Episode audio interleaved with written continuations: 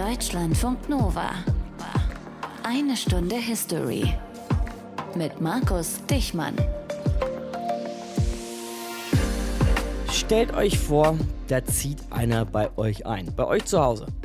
Schnappt sich einfach so ein Zimmer, uneingeladen, völlig fremd, sagt nicht mal wirklich Hallo. Und wenn ihr ihn fragt, wer er ist und was das soll, dann sagt er einfach, hey, wo ist dein Problem? Ich war doch zuerst hier. Das ist ein zugegebenermaßen ziemlich plattes Bild, aber man könnte es anwenden auf den europäischen Kolonialismus auf dem afrikanischen Kontinent. Den haben wir schon in vielen Facetten besprochen hier in Eine Stunde History, von Vasco da Gama und der ersten Umsegelung Afrikas bis zum Ende der europäischen Kolonien und der Unabhängigkeit vieler afrikanischer Staaten. Aber wir machen heute nochmal ein neues Kapitel auf, nämlich diesen Moment, als der Europäer kam und sich einfach so niederließ. Und genau genommen waren das Niederländer am Kap der guten Hoffnung. Aus den prallgefüllten Schatzkammern der Menschheitsgeschichte. Euer Deutschlandfunk Nova-Historiker Dr. Matthias von Helfeld. Grüß dich, Matthias. Hi, sei gegrüßt. Natürlich gab es auch eine Zeit, da fangen wir mal heute an, vor dem weißen Mann und vor den weißen Siedlern, aka vielleicht auch Eindringlingen, Matthias. Und diese Zeit gab es natürlich auch in Südafrika, also eine Zeit so vor dem 17. Jahrhundert. Wie ungefähr sah es da aus in Südafrika? Da muss man ein bisschen vorsichtig sein, weil es gibt eigentlich keine schriftlichen Quellen. Deswegen sind die Aussagen unsicher über die Geschichte Südafrikas. Sie werden deshalb leicht und gerne verdreht und was noch viel eher kommt, nämlich sie werden instrumentalisiert. Ein Beispiel Apartheid, also die Herrschaft der weißen Minderheit über die schwarze Mehrheit. Und eine Bevölkerungsgruppe, die darunter zu leiden hatte, das waren die Bantu-Völker, über die gibt es keinerlei schriftliche Quellen. Jetzt wurde einfach gesagt von den Weißen, sie seien gleichzeitig mit den weißen Siedlern nach Südafrika gekommen. Und damit wären dann Weiße und Schwarze sozusagen gleichberechtigt, das Land zu beherrschen und auch auszubeuten. Und die Weißen, die haben dann in dieser Lesart die Schwarzen nicht etwa verdrängt und unterdrückt, sondern sie waren einfach nur erfolgreicher. Ja, das ist natürlich eine wilde Story, ein Narrativ, wie man dann so sagt, dass es leicht macht, in Südafrika zu landen und sich zu nehmen, was man will. Können wir aber vielleicht irgendeine Wahrheit hinter diesem Narrativ finden? Nee, da kann man keine Wahrheit hinterfinden. Es fehlen, wie gesagt, die Quellen, aber es spricht einiges dafür, dass etwa um 1000 herum eine Völkerwanderung in Afrika stattgefunden hat. Das kann man nachweisen mit Funden, Eisenwaren, Befestigungsanlagen und Knochenresten. Und die stammen ungefähr aus der Zeit des 3. bis 12. Jahrhunderts. Außerdem gibt es den Nachweis von Acker Ackerbau im Transvaal um ungefähr 200 nach Christus. Also waren die holländischen Siedler keineswegs gleichzeitig, sondern sehr viel später in Südafrika. Und die mhm. frühen Einwohner Südafrikas, die lebten im Übrigen vorwiegend in der Osthälfte, weil der Westen zu trocken war. Also spricht doch einiges dafür, dass die Niederländer nicht die ersten waren eben in Südafrika. Jetzt haben wir über die Niederländer gesprochen, Matthias. Aber das waren ja nun auch nicht die ersten Europäer in Afrika, haben wir ja auch in einer Stunde History schon mal besprochen. Ganz genau. Es waren nämlich die Portugiesen. 1488 begann die Suche nach dem Seeweg nach Indien. Und erst hieß die Spitze Südafrikas Kap der Stürme. Das hatte vermutlich etwas mit der Wetterlage zu tun. 1497, da landete der berühmte Vasco da Gama in einer kleinen südafrikanischen Bucht. Und als er dann weiterfuhr, nachdem er seine Schiffe repariert hatte, erreichte er Weihnachten 1497 einen anderen Küstenteil Südafrikas und er nannte ihn Weihnachten, nämlich Natal. Und diese Provinz Natal, die bestand bis 1994, als das Apartheidsregime beendet wurde. Oh wow. Als er dann den Seeweg gefunden hatte, also um das Kap der Stürme herum war, dann nannte er das Kap Kap der guten Hoffnung, weil nun der Seeweg offen war und es bestand Hoffnung auf besseren Handel mit Indien. Hm, genau, es ging eben vor allem bei Vasco da Gama um Handel. Da waren noch keine also ich sag mal in Anführungszeichen, Besiedlungen im Spiel. Wann begannen die? Na, jetzt kommen erstmal die Holländer ins Spiel, das ist ganz wichtig. 1602 wurde nämlich die Vereinigte Ostindien-Kompanie gegründet. Das waren holländische Kaufleute, die versuchten, eine gegenseitige Konkurrenz zu vermeiden, weil nämlich alle diese Kaufleute in Übersee tätig waren. Sitz der Kompanie war Amsterdam mit Niederlassungen in Jakarta, an der japanischen Küste, im ehemaligen Persien, in Indien und in einigen anderen südostasiatischen Orten. Diese Organisation Organisation, die bekam staatliche Rückendeckung, also Hoheitsrecht zum Beispiel zum Landerwerb, zur Kriegsführung und zum Aufbau von Handelsrouten. Und 1652, da gründete der Holländer Jan van Riebeek eine Niederlassung in Kapstadt und die Besiedlung durch die Holländer begann. Ja, dann schauen wir uns das doch alles nochmal genauer an. Kapstadt 1652 und Jan van Riebeck und das macht für uns für eine Stunde History Nadine Kreuzhaler.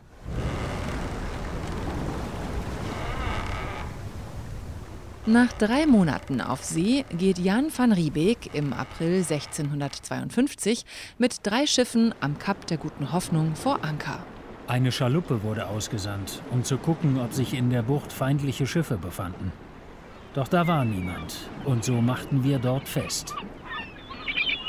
100 Mann werden an Land geschickt, so schreibt van Riebeek in seinem Tagebuch. Und 81 bleiben vorerst zum Arbeiten an Bord der Schiffe. Auch ein paar Frauen sind mit dabei, darunter auch van Riebeeks Ehefrau Maria.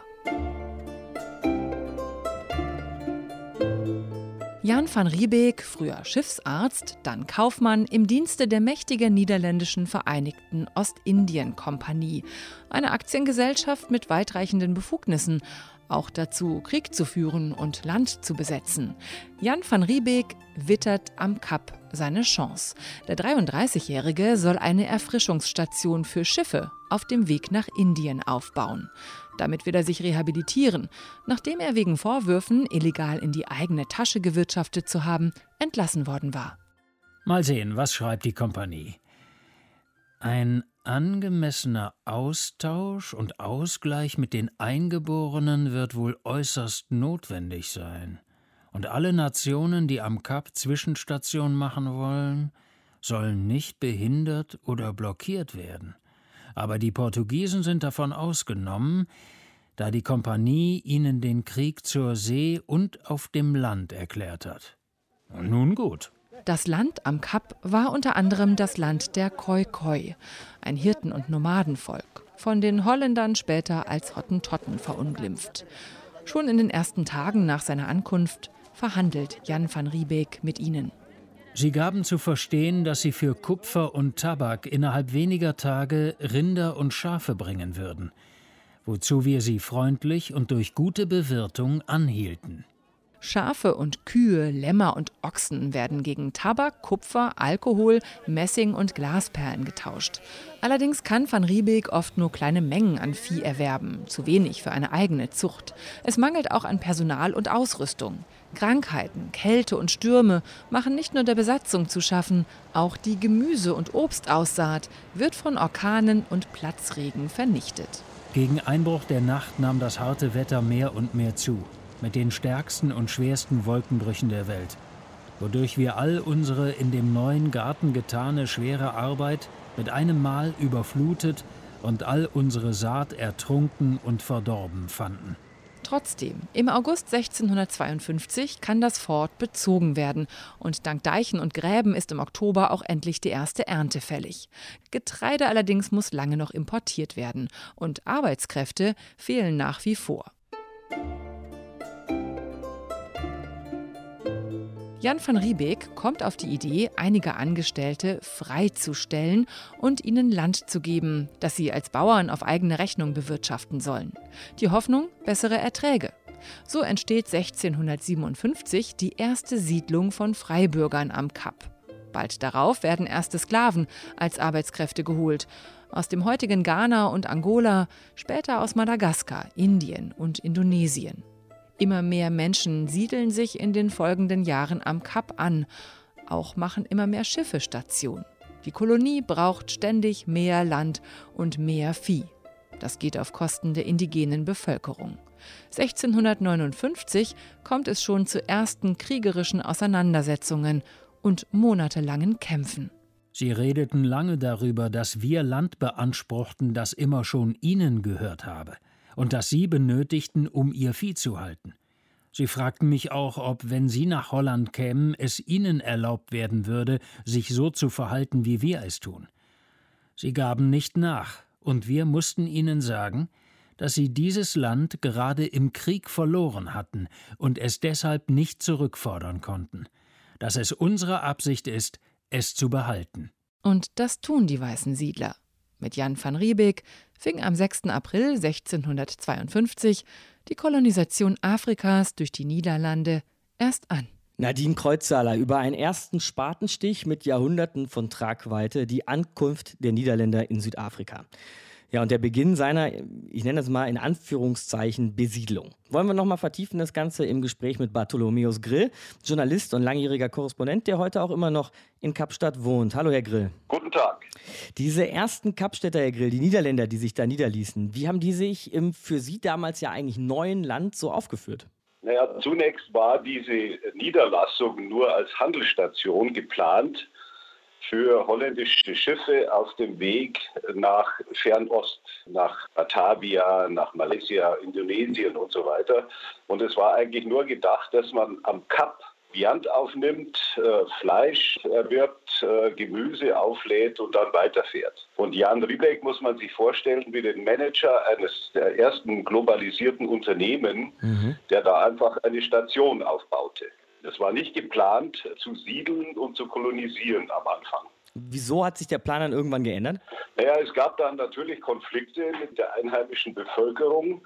Man wollte sich dann eher auch unabhängig machen und hat dann die ersten Siedler, die ersten freien Bürger angesiedelt, die dann Fleisch produzierten und äh, die indigenen Völker vertrieben. Mhm. Und da gab es auch dann die ersten Massaker 10, 20 Jahre später an den Khoisan, also die San, im äh, rassistischen Sprachgebrauch Buschmänner genannt und Hottentotten. Und da kam es dann zu den ersten massiven Zusammenstößen, sprich heute würde man sagen richtige Massaker, die Richtung Völkermord gehen. Die San leben ja ähm, bis heute noch in Südafrika.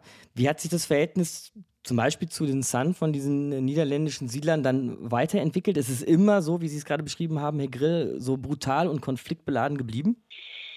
Ja, es waren regelrechte Jagden auf die San und auf die Koi. Völker. Äh, sie wurden mittlerweile abgedrängt. Es gibt ungefähr noch 100.000 San, die leben in Namibia, in Botswana, im Norden Südafrikas ein vollkommen marginalisiertes, vergessenes Volk, das auch im neuen Südafrika äh, keine Stimme hat und nichts zu sagen hat. Sie haben ja beschrieben, dass Kapstadt am Anfang eigentlich nur so eine Art Handelsplatz war, dann immer größer wurde durch die Siedler, die man rangeholt hat. Aber in wenigen Jahren wurde es ja noch deutlich größer und hat sich eben bis zu so einer Art ja, im Hafen inklusive Stadt entwickelt. Wie kam das? Warum war Kapstadt so interessant, sage ich mal? Ja, das lag strategisch äh, günstig. Es war der beste Weg nach Indien. Und es war immer ein strategisch wichtiger Punkt, den sich dann 1806 die Briten geschnappt haben. Während der Napoleonischen Kriege haben die diese niederländische Kapkolonie dann erobert, besetzt und von da an begann dann eben die britische Herrschaft. Die britische Herrschaft, die mündete dann in zwei Kriege, die anglo-burischen Kriege. Und am Ende haben die Briten diese Kämpfe für sich entschieden und das Land übernommen. Und dann begann eigentlich die moderne Staatsbildung. Das Südafrika, das wir heute sehen, ist ein Produkt des britischen Kolonialismus. Dann gehen wir aber trotzdem wieder zurück zu den Niederländern, Herrn Grill, denn man darf ja nicht vergessen, bei so einer Expedition, zum Beispiel bei der Expedition von Jan van Riebeck, da reden wir so von gut 80 Mann, also mehr waren das ja nicht. Die wollten da aber groß Geschäfte machen und Infrastruktur schaffen. Woher holte man sich denn dann eigentlich die Arbeitskraft? Ja, später hat man Sklaven importiert über die eigenen Handelsrouten, nämlich aus Malaysia, Indonesien und so weiter. Die sogenannten Kap-Malaien haben sich angesiedelt. Es gibt bis heute ein äh, Kap-Malaiisches Viertel in Kapstadt. Und man hat auch Sklaven aus äh, Mosambik importiert und dann allmählich die Kap-Kolonie erschlossen. Allerdings muss man dazu sagen, als die Briten die Macht übernahmen, sind Mitte des 19. Jahrhunderts die Buren, die nicht unter britischem Joch leben wollten, auf den großen Treck gezogen und haben den Norden des Landes langsam erobert, zwei Republiken gegründet, den Transvaal und den Oranje-Freistaat, mhm. die dann zusammenbrachen, als es zu dem Krieg mit den Briten kam, Ende des 19. Jahrhunderts. Sie leben ja schon relativ lange in Kapstadt, Herr Grill. Sind diese ursprünglichen Konflikte, diese Anfänge der Stadt und auch der Besiedlung Südafrikas eigentlich noch greifbar, unmittelbar greifbar? Ja, sie sind noch greifbar insofern, dass die politische Apartheid zwar abgeschafft wurde, aber die ökonomische Apartheid nach wie vor existiert. Das heißt, schwarze Bürger sind nach wie vor benachteiligt, obwohl es eine äh, afrikanische Regierung äh, gibt mittlerweile. Und die Ureinwohner, also die Khoisan-Völker, sind vollkommen marginalisiert. Korrespondent Bartholomäus Grill war das, lebt in Kapstadt, hat uns berichtet hier in eine Stunde History. Danke, Herr Grill. Ja, ich danke mich. Kapstadt, Südafrika und die Niederländer. Soweit erstmal zu denen, denn was bisher geschah, Matthias, das war ja eigentlich nur der Startschuss für die Europäer im Rennen um Afrika. Genau, denn nach den Holländern kamen dann zunächst einmal die Engländer, dann folgten andere europäische Kolonialmächte und Afrika, kann man sagen, wurde insgesamt sozusagen erst einmal erkundet. Es gab regelrechte Afrika-Forscher, die kartografierten das Land, die suchten nach Rohstoffen und nach sogenannten Kolonialwaren, also Tee, Kaffee und damals auch schon Elfenbein. Gleichzeitig begann in Europa die Industrialisierung, der Hunger nach Rohstoffen wurde größer und damit einhergehend der Wunsch, diese in Afrika zu bekommen. Mhm, nur zur Eroberung und Ausbeutung eines ganzen Kontinents braucht es da mehr als so ein paar Landvermesser. Wie wurde das bewerkstelligt, Matthias, die Kolonialisierung Afrikas? Ja, das eine bewirkte sozusagen das andere oder das eine bedingte das andere. Die Industrialisierung, die brauchte Rohstoffe, Edelmetalle und andere Bodenschätze. Gleichzeitig entwickelte die Industrialisierung aber auch Transportmöglichkeiten, neue Formen der Kommunikation und auch bessere Medikamente. Und all das war notwendig, um Afrika zu erobern und dann auch auszubeuten. Das beginnt dann tatsächlich in der zweiten Hälfte des 19. Jahrhunderts. Das wurde genannt der Wettlauf um Afrika. England zum Beispiel wollte eine zusammenhängende Landfläche erobern vom Kap der Guten Hoffnung bis nach Kairo hoch. Und Frankreich wollte eine ähnliche Verbindung von Dakar nach Djibouti. Also eine nahezu komplette Kontrolle über Afrika durch England und Frankreich. Von Kapstadt bis Kairo und von Dakar bis nach Djibouti. Klar, weniger wollten die Europäer nicht, in diesem Fall genauer die Engländer und die Franzosen. Das Rennen um Afrika besprechen wir das nochmal genauer mit Historiker Christoph Marx, den ihr nicht zum ersten Mal hört hier in einer Stunde History, denn er hat sich sehr an der Geschichte des Kolonialismus abgearbeitet. Ich grüße Sie, Herr Marx. Ja, guten Tag.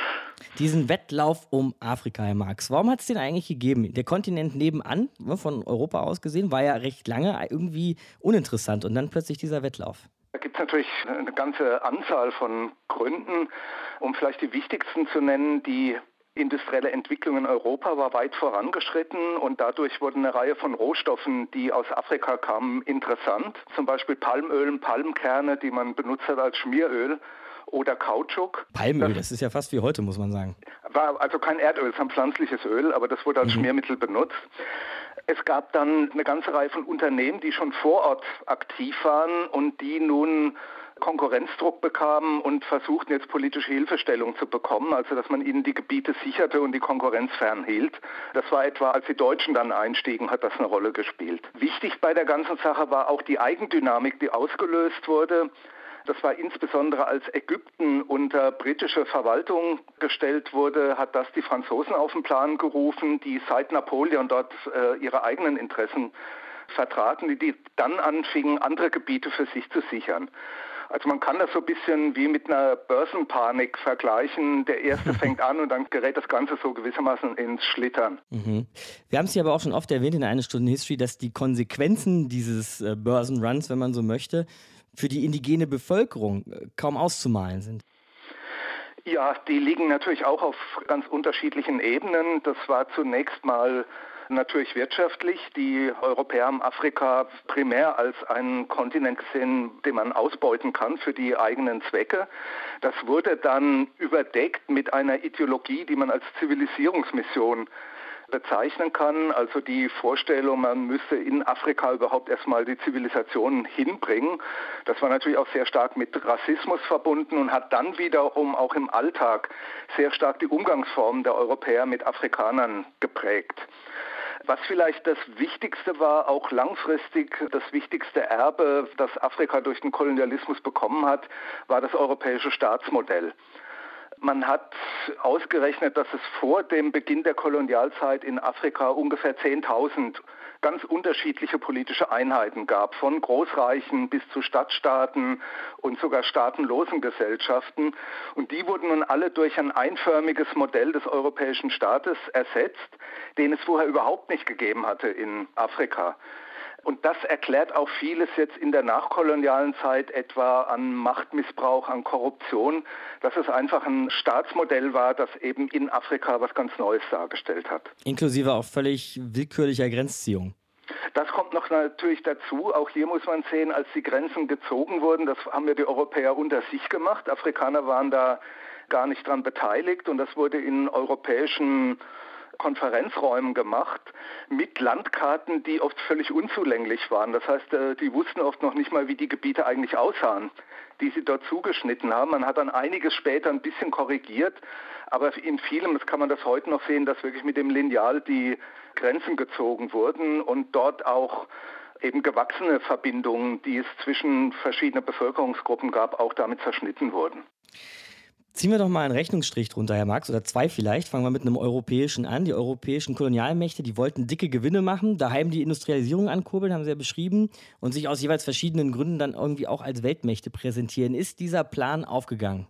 Teilweise, teilweise und auch sehr unterschiedlich. Also viele Gebiete waren für die Europäer eher eine Enttäuschung. Da gab es gar nicht äh, so viel zu holen, wie sie sich ausgemalt haben.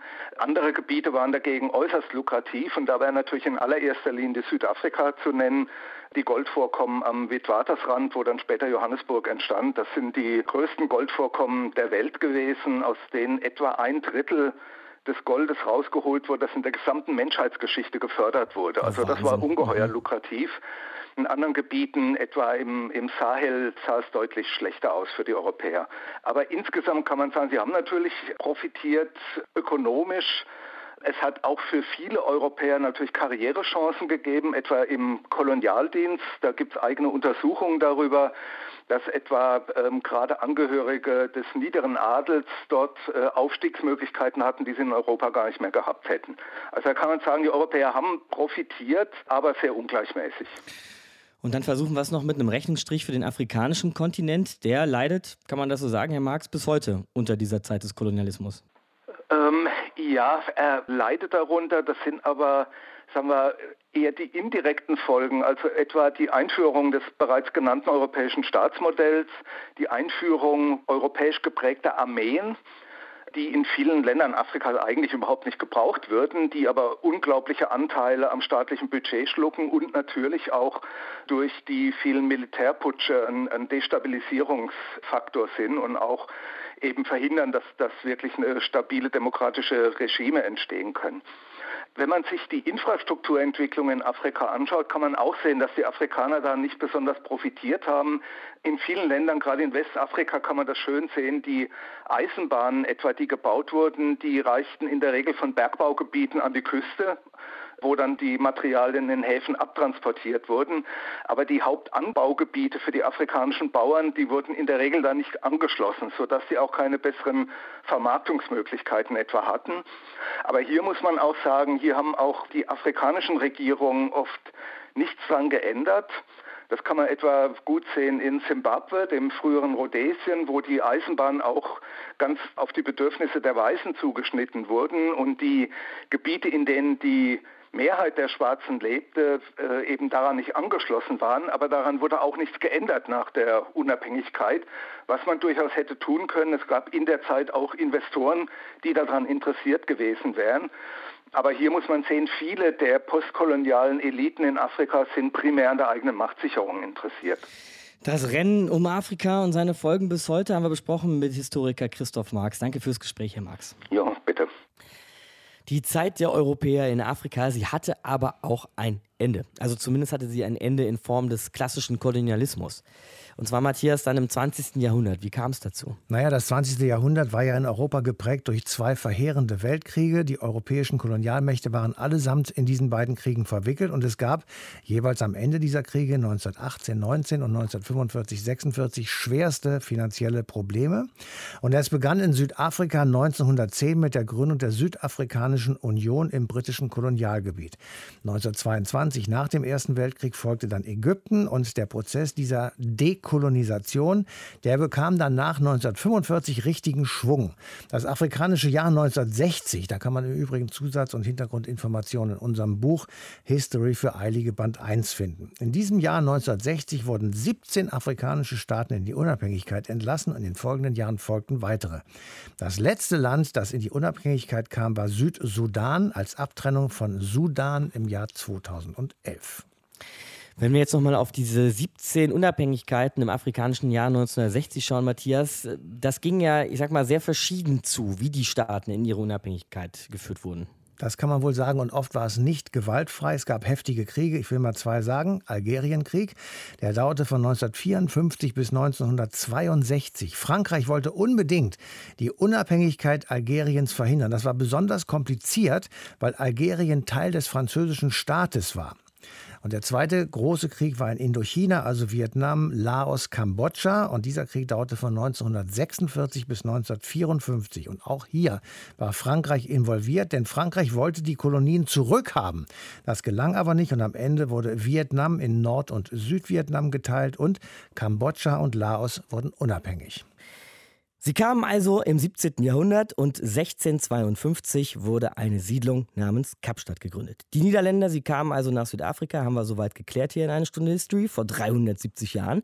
Aber selbst nach diesen 370 Jahren ist davon noch eine Menge zu spüren. Und das besprechen wir jetzt mit unserer Korrespondentin für Südafrika, mit Jana Gent. Grüß dich, Jana. Hallo gen Norden zu euch. Wir können ja mal ganz vordergründig, vielleicht so ein bisschen archäologisch anfangen, Jana. Wenn du so durch Kapstadt gehst oder vielleicht auch andere Teile des Landes, ist da noch irgendwas übrig, so von diesen frühen niederländischen Siedlungen?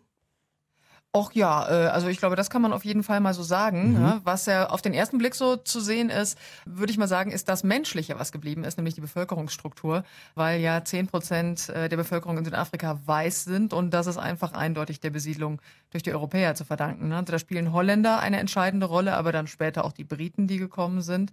Und äh, was man aber auch sieht, also in Kapstadt zum einen, aber auch in den Winelands, also in den Weinanbaugebieten, das ist die sogenannte Kap-holländische Architektur, die heißt tatsächlich auch so. Aha. Und das ist ja so eine Art von Haus, die wurden bis ungefähr 1850 gebaut. Die Häuser, die haben so symmetrische Grundrisse, die sind außen weiß getüncht und auf dem Dach, da haben sie so ganz charakteristische Giebel und die sind einfach individuell verschieden von Haus zu Haus. Und das sieht man eben in Wohnhäusern, in Gemeindezentren, also in größeren Gebäuden, aber das, das sieht man auch in Kirchen zum Beispiel.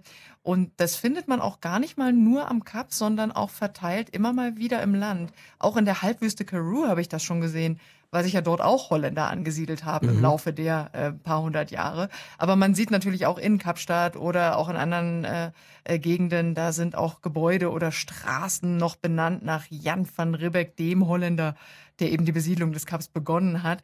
Und, und insgesamt ist Südafrika einfach eine multikulturelle und multiethnische Gesellschaft, weil die Holländer sich am Kap niederließen. Also das ist einfach eindeutig der Anfang äh, gewesen. Und die Holländer haben einfach auch, das ist dann eben die nicht so schöne Seite der Medaille, die haben ja auch Sklavenhandel betrieben, so 150 Jahre lang. Und dann kamen aus allen Teilen der Welt auch Sklaven nach Südafrika, dem heutigen Südafrika, um beispielsweise in der Landwirtschaft äh, zu arbeiten. Da kamen viele damals aus Indien und Indonesien und die sind einfach auch geblieben, ne? mit ihrem Glauben, mit ihren Idealen, ihrer Kleidung und auch mit ihrer Küche übrigens. Die Kap Malai-Küche, die findet sich heute ja an vielen Straßenständen und auch in richtig edlen Restaurants wieder. Da wird ganz viel mit Curry gekocht, mit Kardamom oder Koriander. Und das sind alles Gewürze, die es vor der Besiedlung der Holländer im südlichen Afrika überhaupt nicht gegeben hat. Aber die sind einfach jetzt charakteristisch für das Land. Und im Grunde hört man es doch auch jeden Tag in Südafrika, oder? Wenn die Leute sich miteinander unterhalten. Denn die Sprache Afrikaans ist ja eigentlich eine niederländische Entlehnung. Ja, das kann man absolut so sagen. Ne? Also Niederländisch ist ja eindeutig äh, das, was damals angekommen ist und Afrikaans hat sich daraus entwickelt. Und da gibt es ganz viele Vokabeln, die ähnlich sind. Aber Afrikaans ist trotzdem eine eigene Sprache. Da sind eigene Vokabeln dazugekommen und äh, auch ein bisschen anderer Klang. Also wenn ich mit Niederländern hier rede, die bestätigen, dass das nicht eins zu eins das Gleiche ist und die Afrikaans sprechenden, die sagen auch. Also die können schon so ein bisschen miteinander kommunizieren, aber es ist eben nicht das Gleiche. Frage wäre dann ja aber, wie das Land heute damit umgeht. Also dieser Umstand, dass die Niederländer vor 370 Jahren gekommen sind. Jana, wie präsent ist das so? Einfach in der Bevölkerung, in den Köpfen der Menschen. Ach, das muss man schon ganz, ganz, ganz eindeutig sehen, dass das drin ist. Ne? Also Südafrika hatte einfach zwei Kolonialmächte. Ne? Das waren die Holländer, es waren dann aber später auch die Briten und die haben sich zu gewissen Zeiten einfach gegenseitig bekämpft, haben auch ein Stück weit parallel existiert, aber letztlich haben die Briten die Oberhand gewonnen.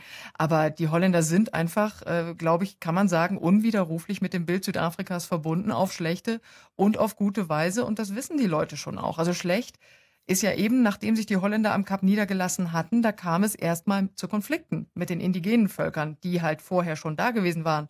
Schon fast 2000 Jahre lang die Khoi und die San. Und die fanden es damals überhaupt nicht gut, dass die Weidewege für ihre Tiere unterbrochen wurden, weil mittendrin plötzlich Siedlungen entstanden. Also da waren die Konflikte einfach vorprogrammiert und die waren auch blutig. Und äh, das hat sich dann auch mit bestimmten Vokabeln festgeschrieben. Die Holländer sprachen damals von den Hottentotten und nicht von den Koi. Mhm. Und das äh, liest man heute eben noch in Geschichtsbüchern. Und auf der anderen Seite haben die Holländer aber auch was dagelassen, was ja total berühmt geworden ist und was man auch in Deutschland kennt. Die Europäer, die haben sich ja nämlich nicht nur ausgebreitet in den heutigen Weinanbaugebieten, sondern die haben eben auch die ersten Reben gepflanzt.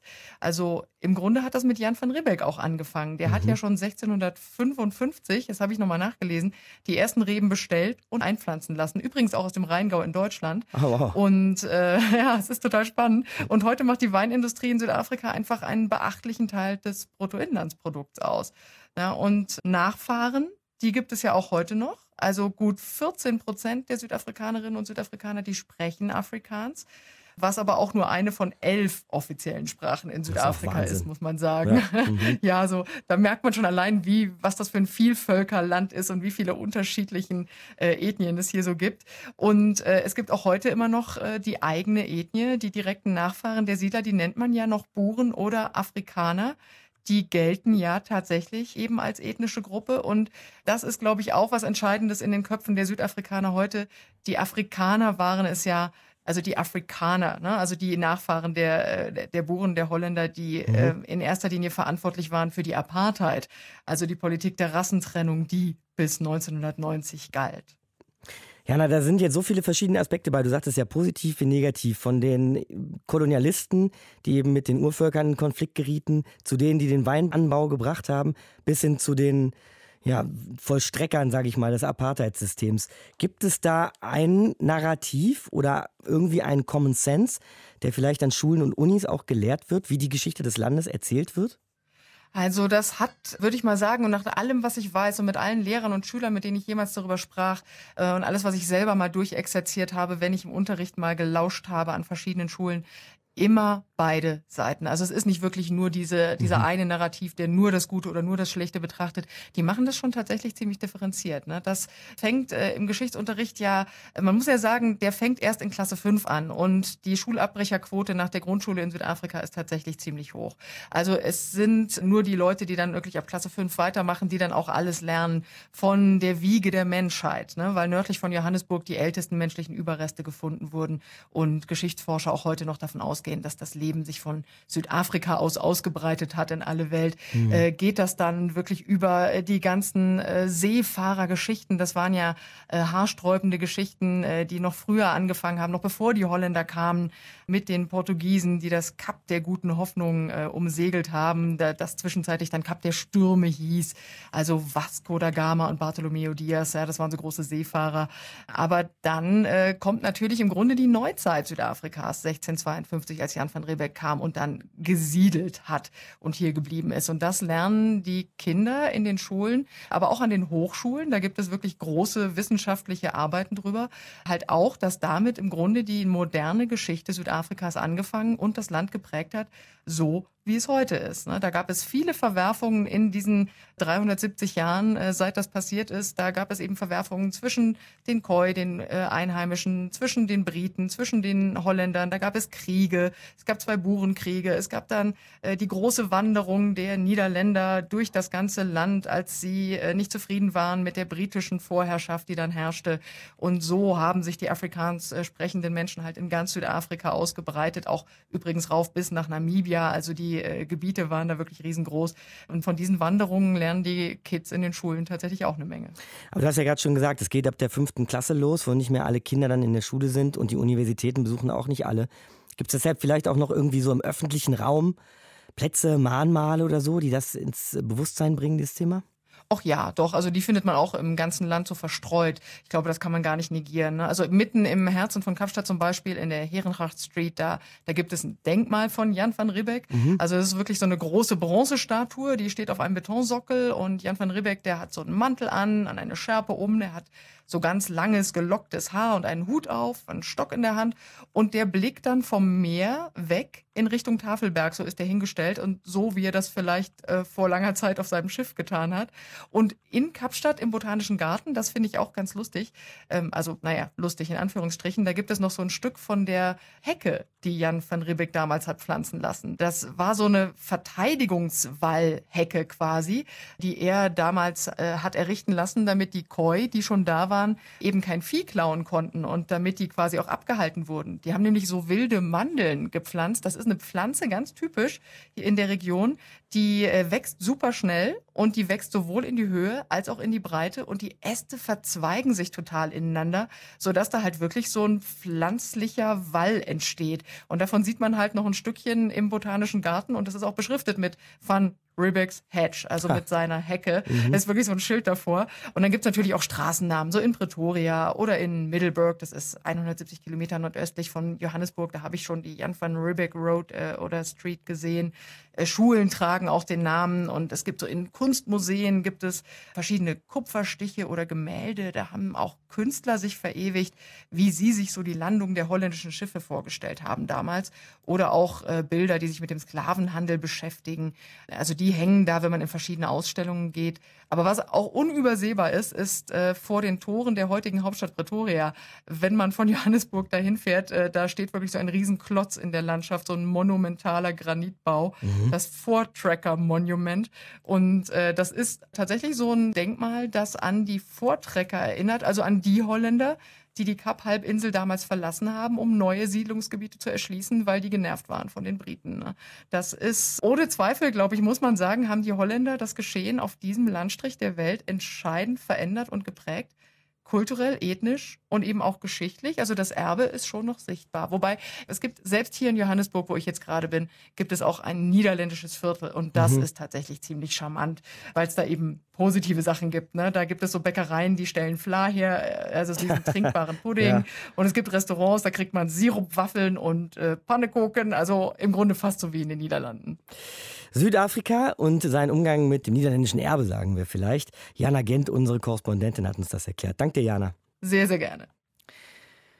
Ja, dann werfen wir doch zum Schluss nochmal eben einen Blick auf dieses Südafrika im Jahr 2022. Wie wir alle gelernt haben, während der Pandemie übrigens, so in Sachen Coronaviren-Sequenzierung, ganz weit vorne Südafrika, Forschung und Medizin in der Spitze überragend und viele interessante Tech-Unternehmen und Startups im ganzen Land. Ja, das gibt's.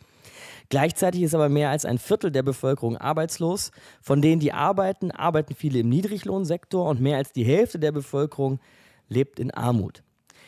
Das sind Regierungsstatistiken und die schnellen jeweils nochmal in die Höhe, wenn man sie sich nur für die schwarze Bevölkerung anschaut im Vergleich zur weißen Bevölkerung. So ähnliche Probleme, Matthias, gibt es natürlich auch in anderen afrikanischen Staaten und die Gründe dafür liegen eben auch in unserem europäischen Vermächtnis auf dem Kontinent. Ja, das wird auf jeden Fall von einigen Historikern behauptet und sicher haben die jahrzehntelange Ausplünderung, die Verhinderung des Aufbaus einer eigenen und eigenverantworteten Staatlichkeit und natürlich auch die Unterdrückung nationaler Bewegungen diesen afrikanischen Staaten massiven Schaden zugefügt, sie behindert in ihrer Entwicklung und sie haben eine Einschränkung erfahren, von der sie sich nur ganz schwer befreien können.